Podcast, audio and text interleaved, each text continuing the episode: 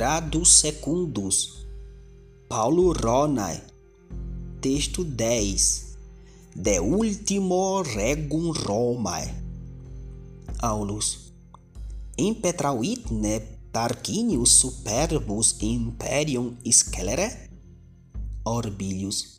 Impetrauit, sed ut videbitis postea poenas dedit primugente vos corum vicit, quae non longe ab urbe est, gabios civitatem subegit, cum tuscis pacem fecit, templu Iovi, in Capitoliu aedificavit, dum ardem oppugnauisset, Brutus cognatus et ipse Tarquinii populum concitavit, et Tarquinio imperium ademit.